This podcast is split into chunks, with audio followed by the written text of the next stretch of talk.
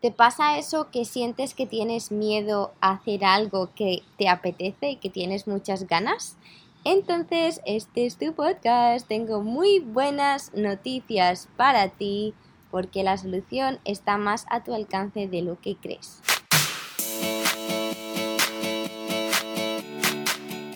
Bienvenidos y bienvenidas a Primero Yo. Yo soy Raquel y cada semana vamos a hablar de un tema distinto para que puedas convertirte en tu mejor versión y ampliar la conciencia para desbloquear todas esas creencias limitantes que ya no te sirven. Gracias por compartir este ratito conmigo y ahora sí, vamos con el episodio de hoy. Hola mis pequeños aguacates, ¿cómo estáis? ¿Cómo estás? Espero que estés súper, súper bien. Yo sí lo estoy. Yo estoy sentada en mi, terraza grabándote esto porque hacía un sol tan maravilloso que he dicho, no, pero ¿y yo qué hago sentada en la oficina? Me voy a salir ahí fuera porque además el sonidito de los pájaros que se oye por detrás es maravilloso y me encanta. Entonces, bueno, quería compartirlo con vosotros y vosotras para que también disfrutéis de esta jungla que hay aquí detrás de mi casa. Es genial y a ver si así también os ayuda un poco a conectar con la naturaleza para los que estéis lejos y estéis en la ciudad quizá. Esto es, es de verdad, es maravilloso. Bueno, vamos a hablar de algo, es un tema que me ha venido a la cabeza porque hace un par de días una amiga mía me escribió, me dijo Raquel, necesito tu ayuda porque resulta que tengo muchas ganas de hacer algo o no sé si tengo muchas ganas porque me da miedo y no sé qué hacer. Y yo creo que esto es algo muy común, especialmente ahora que el mundo se está empezando como a, volver a mover, ¿no? Estuvimos ahí como en stand-by, pero se está empezando a mover otra vez y nos estamos replanteando pues la vida un poco, qué quiero hacer, quiero hacer esto, quiero no, quiero dar este paso, no lo quiero dar, me quiero quedar así como estoy, porque es verdad que después de, mm, de la calma, a ver, no ha sido calma, pero en muchos sentidos ha sido calma. Después de la calma viene como la tormenta, porque te empiezas ya como a preguntar cosas de, de tu vida y a decir, pero ¿y esto yo lo quiero mantener? o quiero hacer esta cosa? O simplemente cosas diarias, hay cosas diarias que, que realmente nos dan miedo. Entonces quiero que sepas una cosa. Tengo muy buenas noticias para ti porque es que resulta que eres como el 99% de la población. No eres especial, estas cosas son normales y lo que quiero que hagas es aceptarlo ya, ya de ya, acéptalo, es normal, que tengas miedo es lo más normal del mundo.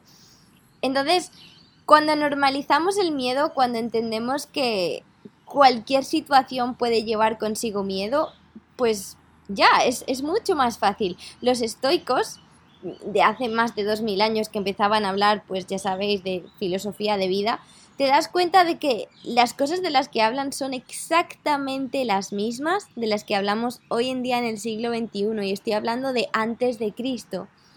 O sea, realmente los problemas de los humanos han sido los mismos y seguirán siendo los mismos. Y no nos pensemos que no es que yo soy muy miedoso, pues quizá. Y también te digo que la sociedad está hecha para que tengas miedo. Todo el día te están enseñando cosas negativas, todo el día te están enseñando desgracias, no te educan lo suficiente como para que tengas esa capacidad crítica de tomar decisiones diferentes, te enseñan lo que quieren, para que no puedas mirar más atrás, te dan una información que te mantiene como en un estado de pues pues eso, como de alerta y de no sin estar en salud plena, en fin, no me voy a enrollar con eso porque pues yo puedo estar hablando de eso todo el día. Pero entonces eh, voy a contaros eh, con base a lo que obviamente no voy a decir lo que me dijo mi amiga, pondré un ejemplo mío propio pero por eso me inspira muchísimo que me preguntéis y me escribáis y me digáis, Raquel, eh, tengo este problema o me pasa esto, no sé qué hacer con tal cosa, porque así yo sé mejor lo que necesitáis y qué cosas os pueden ayudar. Entonces no dudéis en preguntarme para que yo pueda hacer un podcast y ayudar a muchísimas más personas con temas que son tan comunes. Vamos a, mm, bueno, digamos que hacer como un mini proceso que yo hago cuando algo me da miedo. Porque bueno, a ver, hay, hay, muchos, hay muchas escalas de miedo. De hecho, el miedo a hacer cosas nuevas, por ejemplo, la neofobia, sabemos perfectamente, ya lo hemos hablado yo creo que más veces, que es el miedo a salir de la zona de confort y el miedo a perder el control. Entonces, en este proceso quiero que seamos conscientes de cuál es esta parte a la que tenemos tanto miedo. Entonces, vamos a coger un cuaderno y vamos a apuntar. ¿Por qué un cuaderno? Porque como siempre os digo, nos ayuda a ser más conscientes. Cuando lo tenemos en la cabeza, hay tantas cosas en nuestra cabeza, hay tantas historias, tantos pensamientos, tantas... De hecho, se, se, hizo, se hizo un estudio en Pensilvania, en Estados Unidos, en el que se puso a un montón de gente a escribir sobre qué cosas les daban miedo del día a día durante un mes.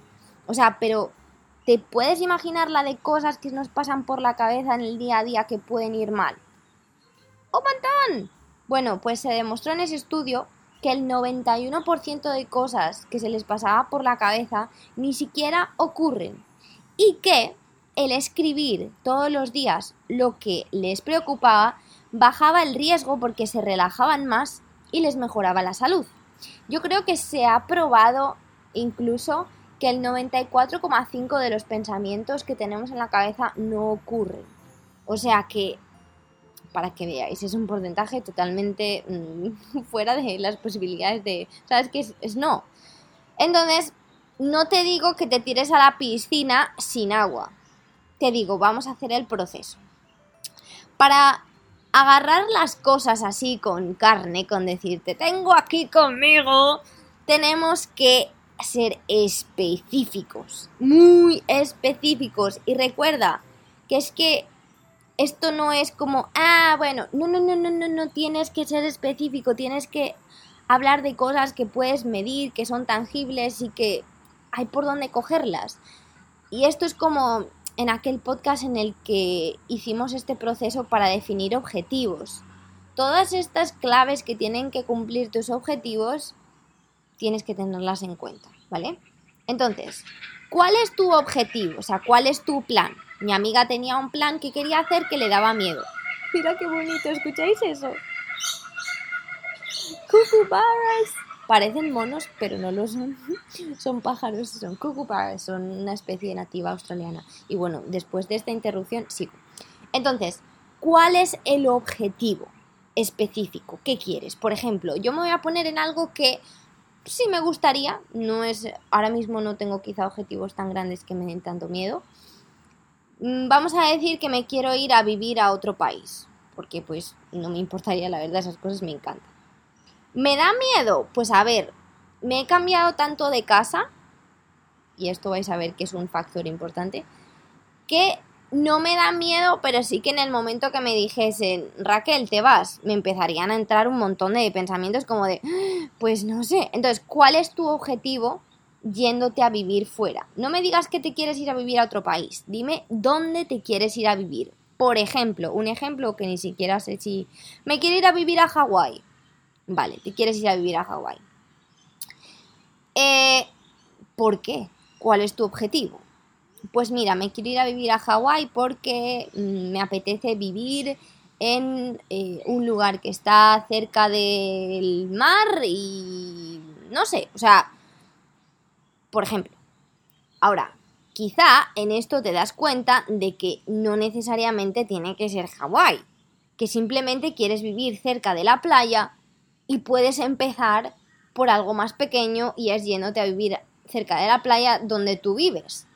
O no, no lo sé. A lo mejor es algo específico. Es que quiero aprender la cultura hawaiana. Entonces vete a Hawái. Pero a lo mejor, en otras ocasiones, es, no, es que quiero, eh, pues, ser guay. Y vivir en Hawái porque está de moda Hawái. Ah, aquí ya estamos entrando en por qué te da miedo, porque realmente ni siquiera lo quieres y te estás forzando a dejar tu vida por algo que simplemente es por, lo que piensen de mí o por tener un estatus diferente. Siguiente punto que vamos a escribir. ¿Qué te da miedo exactamente? O sea, suponiendo que todo está bien, que te quieres ir a Hawái porque te encanta la cultura de Hawái, porque quieres vivir tal cual se vive allí, o, o porque tengas la idea de una empresa en Hawái, o porque tengas un novio en Hawái. Entonces, hay un motivo que es como, bueno, pues es que es por esto, vale. Ahora, dime, ¿qué te da miedo de ese cambio, Raquel? Pues me da miedo, por ejemplo, no tener dinero suficiente hasta que encuentre un trabajo. Estamos siendo muy específicos. No estamos diciendo, no sé, el cambio. No, no, no, no. ¿Qué te da miedo de manera específica? Pues me da miedo eso. Vale. Entonces, ahora vamos a encontrar una manera de encontrar, entre comillas, encontrar, encontrar, me encanta repetir palabras, eh, una seguridad detrás de nuestra decisión. Es decir, tengo al menos un dinero para poderme ir y que si me lleva un poquito más, poderme, pues eso, mantener. Sí, no. Si es que no, pues te tiras un poquito más ahorrando y después te vas. Si es el trabajo, empieza a buscar en blogs, empieza a hablar con gente que conozcas que has estado allí, empieza a leer anuncios, empieza a contactar con lugares en los que eh, se puede encontrar eh, trabajo. No sé, empieza a hacer tu research para no ir totalmente en blanco y que sientas que no vas como cuando vine yo a Australia, que me vine sin saber nada, sin saber dónde se encontraba trabajo, que también lo puedes hacer así si ese es el tipo de aventura que, que quieres, pero entonces ese no será el factor que te da miedo. El factor que te da miedo será quizá, pues no sé, pues vivir con gente, mm, yo que sé, extraña o te da miedo quizá el pasar frío o pasar calor, yo no sé, lo que te puede dar miedo. Cada persona tiene sus miedos y son totalmente respetables, ¿no? Entonces, una vez eres específico, puedes encontrar, entre comillas, una solución. Ahora, cuidado, no te vayas a convertir en esta persona mm, súper perfeccionista que dice, no, es que hasta que no tenga 40 mil dólares en el banco no me puedo ir. Pues a lo mejor te tiras el resto de tu vida intentando ahorrar eso. O sea, a ver, eh, siempre hay que arriesgar un poquito cuando se toma una decisión grande, especialmente si es una tan grande. Aquí entra otra vez. ¿Afecta el que dirán? ¿Te está afectando? Es una de esas cosas que te está echando para atrás, el que dirán, porque entonces en lo que tienes que trabajar es en tu resistencia al que dirán, más que en cualquier otra cosa. Y bueno, el último punto que casi ya lo hemos hecho es ¿cuál es tu plan? ¿Cuál es tu plan? ¿Cómo lo vas a hacer? ¿Y qué esquinas que las tienes demasiado abiertas y te dan demasiado miedo, puedes medio cerrar. Si no lo puedes cerrar nada, si no hay nada que puedas saber, yo te digo, a mí me encanta decir, confía, pero habla con otras personas que ya lo han vivido y que han tenido una, pues digamos, una, no sé, una solución, pero un final feliz. Hablar con personas que te van a hablar de lo negativo, de todo lo malo que te puede pasar, yo no sé hasta qué punto eso es positivo. Obviamente hay que ser conscientes, pero no hay que dejarse nublar por las cosas malas, porque yo si algo he llegado a la conclusión en esta vida es que muchísima gente te va a decir no es posible, no lo hagas, ya lo he intentado y eso así no funciona. Estoy de acuerdo con aprender de los errores de los demás. Ah, sí, cuéntame tus errores, qué te pasó. Y en base a esos errores, construir mi criterio. Pero porque otros no hayan sido capaz no quiere decir que tú no seas capaz, porque tú tienes una serie de maravillosas habilidades y personalidad totalmente diferente que otras personas no tienen. Y esto te lo digo yo y te lo van a decir muchas personas que se han expuesto mucho pues al miedo y a lo distinto. Ahora, el truco del almendruco. Hay un truco que no es ningún truco. ¿Cómo se vence al miedo? Con la exposición hay que darle fuerza al músculo del coraje. ¿Cómo voy a levantar yo 20 kilos si nunca he levantado 5? Si yo quiero que mi bíceps pueda levantar tanto peso, voy a tener que ejercitarlo. ¿Sí o no? Y me dirás, bueno Raquel, tú te has cambiado tantas veces de casa que ya tienes práctica, entonces por eso no, no te da tanto miedo, obviamente. O sea, es como que si dijéramos que yo me he ido preparando para algo que sí me daba miedo en un principio. Fue como esto me da miedo, lo hago muchas veces para demostrarme a mí misma que sí puedo hacerlo, pues quizá. Pero puede que tu causa sea distinta, no tenga que ver con cambiarse de casa o sí, y no lo has hecho nunca y estás a punto de empezar. Entonces yo que te digo, empieza con cosas pequeñas, cosas muy pequeñitas que aún así te den miedo. Por ejemplo, no es que me da miedo caminar descalzo. Pues vas a salir un día sin zapatos y vas a caminar, aunque sea cinco minutos, pero lo vas a hacer. ¿Por qué? Porque el empezar a darte confianza a ti mismo o a ti misma con pequeñas cosas te va a ayudar con las cosas grandes y eso ya lo sabemos. Entonces, si yo empiezo con mi bíceps que quiero acabar levantando 20 kilos, si empiezo con 5, 5, 5, 5, un día serán 6, un día serán 7, un día serán 10 y un día serán 20. Si yo nunca levanto una pesa, ¿cómo mi mente se va a hacer a la idea de que un día voy a levantar 20? Si la toco y ni siquiera puedo levantarla del suelo. Pues obviamente no. Así que esto es simplemente un músculo más que hay que, pues eso, entrenar para hacerlo más fuerte. Yo te digo una cosa que también le dije a mi amiga después de todo esto y es, no le digas que no al corazón y al alma. Lo que te está pidiendo el alma y el corazón es algo que realmente quieres hacer. Y si es el miedo lo único que te lo está impidiendo, no tienes nada que te lo está impidiendo. Nada. De verdad que el miedo es como cuando hay una puerta que no sabes qué hacer con ella y la abres y pasas. Una vez la abres y pasas, ya no hay nada, ya no hay puerta, ya estás dentro. Entonces, plantéatelo de verdad porque ella me decía, es que yo no sé si me voy a arrepentir porque siento que hasta que no lo haga no me voy a quedar tranquila. Quiero hacerlo, quiero hacerlo, quiero hacerlo. Y yo le dije, tía, si lo quieres hacer, hazlo. Porque la lección que venga con el he tomado el camino correcto o el incorrecto o me ha pasado esta cosa, es una lección que necesitabas. El alma y el corazón nunca se equivocan. Por eso siempre digo, mira a ver desde dónde viene tu decisión. Y créeme que cuando te viene de la cabeza solamente, lo vas a notar. Porque vas a notar que la conversación que tienes contigo mismo, contigo misma es diferente. Cuando es algo que deseas realmente a cuando es algo que viene de, ah, pues voy a hacerlo por esto, por lo otro, porque voy a conseguir tal cosa, porque me van a decir que soy muy guay. Es totalmente distinto. Entonces, simplemente mira adentro y hazlo, de verdad, hazlo.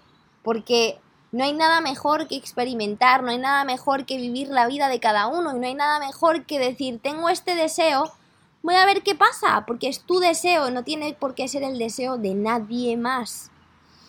Y esa es la maravilla de ser diferentes. Somos todos y todas personas distintas que tenemos una manera distinta de ver la vida y que queremos, no sé, sentirnos de, pues de tal manera o de otra. Y la vida no espera por nadie. Y vivimos como si nos quedasen otros 500 años aquí y no nos quedan, ni siquiera sabemos cuánto nos quedan. Entonces, yo te animo, te animo de verdad y te animo a que vayas a por ello. Pero ya sabes que escribir ayuda, así que escribe, escribe, escribe, cuadernea, cuadernea.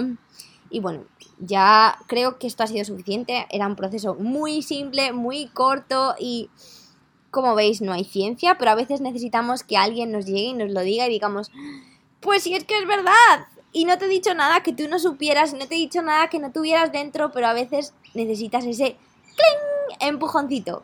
Así que ya estoy aquí yo para darte todos los que necesites y que yo a veces también necesito empujoncitos. A ver si os creéis que yo no necesito el mismo empujoncito que yo le di a mi amiga.